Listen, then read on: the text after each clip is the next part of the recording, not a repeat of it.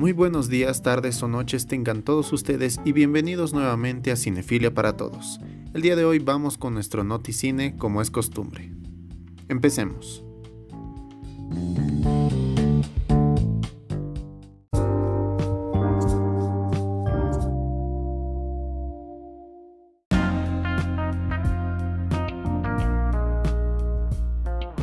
Vamos con la primera nota del día de hoy.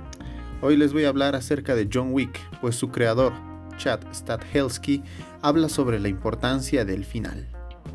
John Wick es una de las sagas de acción más populares de la actualidad, y no es para menos. Su dirección artística, sus coreografiadas luchas y la presencia de Keanu Reeves han hecho de las tres películas que llevamos, del personaje como tal, historias de culto, desde casi el momento del estreno. La última entrega, John Wick 3 Parabellum, tuvo buenas críticas y la mejor taquilla de toda la saga, además de dejarnos con un cliffhanger increíble y una pregunta que aún nos ronda la cabeza. ¿Por qué Winston disparó a John Wick? Perdón por el spoiler si es que aún no lo han visto. Pues su director, Chad Stahelski, creador de la saga, ha hablado con The Hollywood Reporter y ha arrojado a la luz este asunto. En sus palabras dice, ¿Winston quería dispararle? Sí, quería dispararle, ¿Quería matarle? Eso ya está abierto a interpretación. Puedes tomarlo de una de las dos formas. Y eso más o menos será lo que hagamos para responder todas las preguntas sin respuestas en John Wick 4. Me gustan las preguntas que quedan sin responder, cuando no todo tiene respuesta. También me gusta satisfacer al público, pero me gusta dejar un poco de su imaginación, un poco para que ellos debatan. Tras el disparo de Winston, Wick cae desde la azotea del Continental, pero desaparece, ya que el rey de las calles, interpretado por Lawrence Fishburne, quiere venganza, así que uno de los súbditos salva a Wick para que éste le ayude en su particular guerra contra la Alta Mesa. En palabras también expresa el director, ¿qué otra opción tenía Winston? Si no disparaba a John, habría sido otro el que disparara a John, probablemente en la cabeza le habrían arrebatado el Continental o lo habría destruido. Así que Winston estaba con las manos atadas. ¿Esperaba que John sobreviviera? Le gusta John, espero que sí. ¿Sabía que él sobreviviría a esa caída de 17 metros de altura? No lo sé. Es algo ambiguo. A Winston le gusta apostar. Yo le quiero creer que es Winston un tipo muy listo y que no hace nada que no tenga planeado. No es impetuoso, así que lo dejaré ahí. Bueno, con estas respuestas vamos a saber cómo va la conclusión en John Wick 4.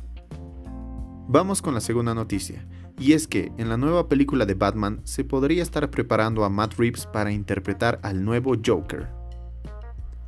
La película The Batman, así como titula, vio como su rodaje se veía atrasado por culpa de la crisis del coronavirus, que afectó al 90% de los proyectos en Hollywood que tenían en marcha. Pero ahora que la crisis comienza a remitir, aunque poco, va disminuyendo, en la meca del cine ya se prepara para volver a la acción en los rodajes, aunque sea con muchas más precauciones que antes. Y una de las películas que volverá a rodar pronto es The Batman, que tiene como fecha de estreno el próximo octubre de 2021.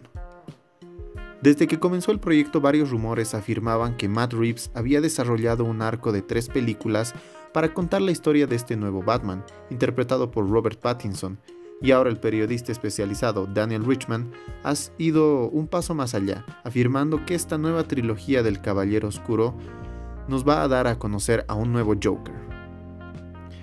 En los últimos 12 ya hemos tenido cuatro diferentes encarnaciones de Joker.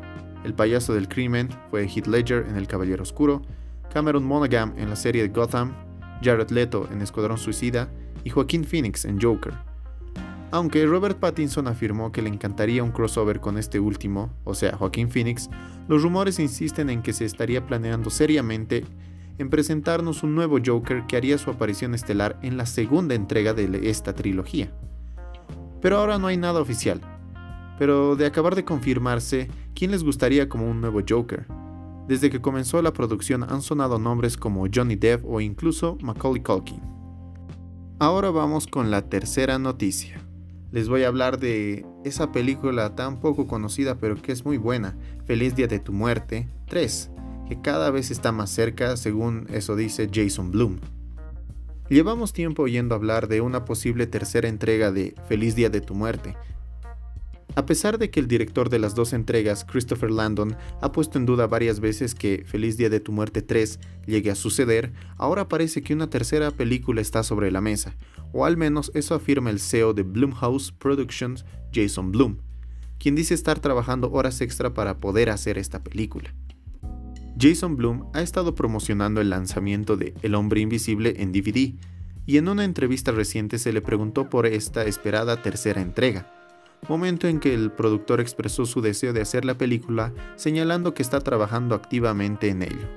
En propias palabras de él dice, Déjame decirte, estoy trabajando horas extra en eso, créeme, estoy intentándolo, aunque no hay nada oficial todavía.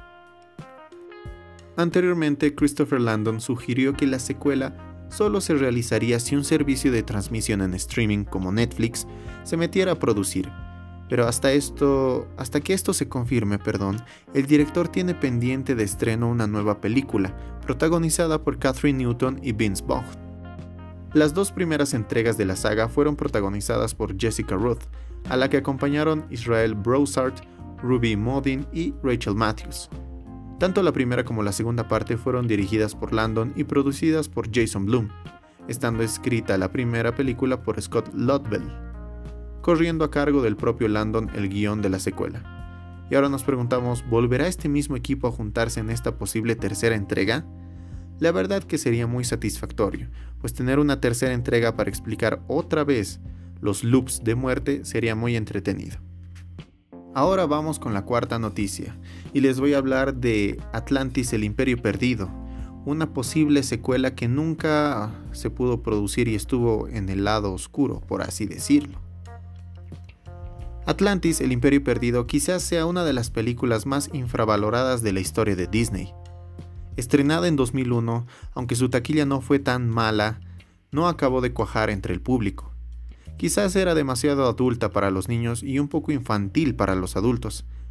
Al quedarse en una especie de tierra de nadie, la película no despegó y ha estado muy olvidada, sobre todo porque venía después del llamado renacimiento de Disney con películas como Tarzán o Mulan.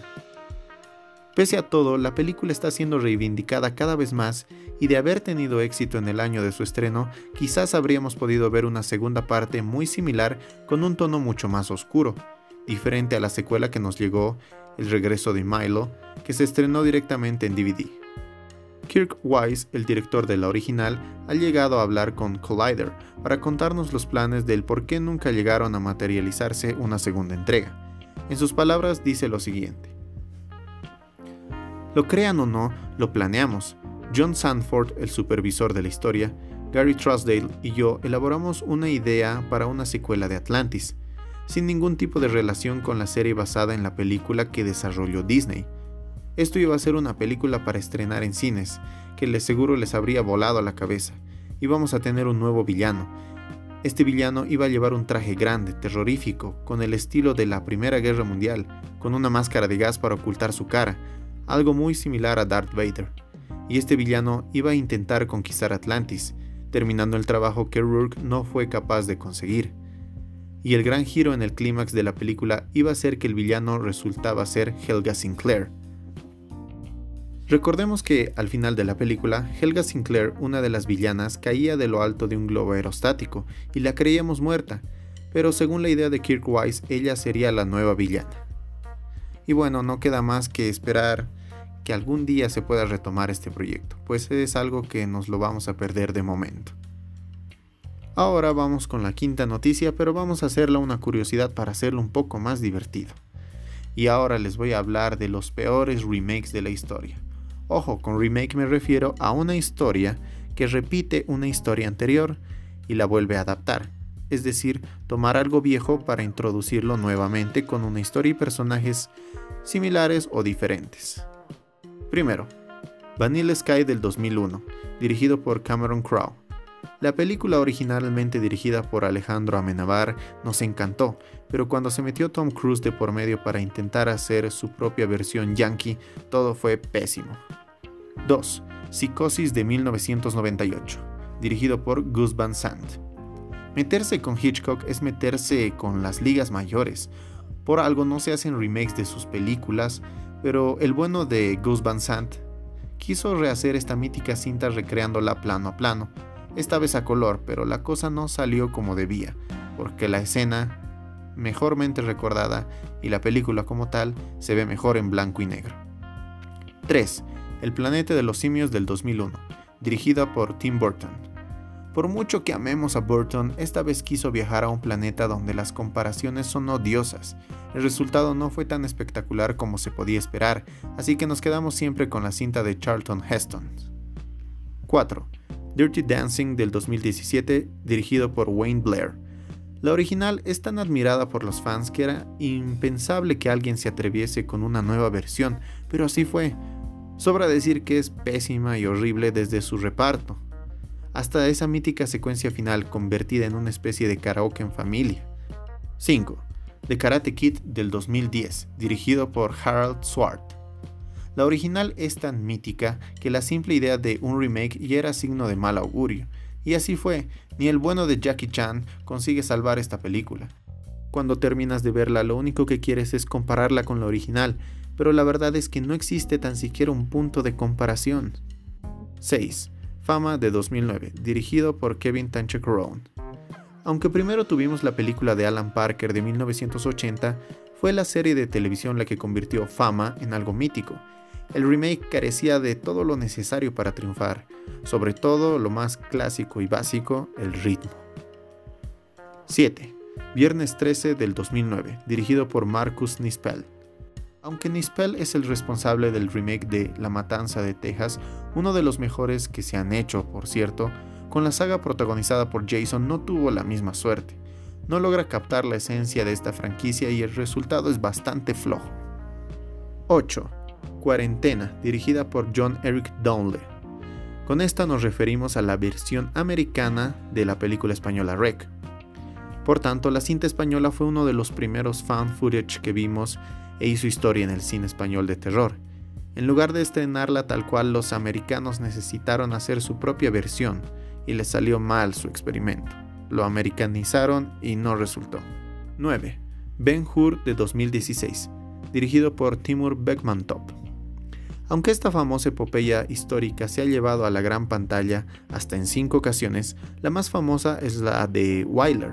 La versión de 2016 protagonizada por Jack Huston fue un fiasco en taquilla, crítica y, claro, un fracaso en todo sentido. Y por último, Desafío Total, dirigido por Len Wiseman. La original es todo un clásico moderno de la ciencia ficción y una de las mejores cintas de su director. Si era difícil superar eso, ¿para qué hacer un remake de esta película?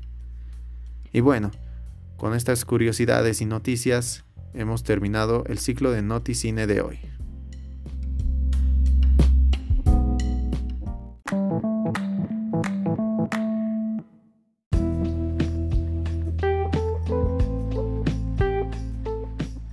Bueno, con esto, les repito, hemos concluido nuestro ciclo de Noticine, con alguna curiosidad y un poco más de noticias.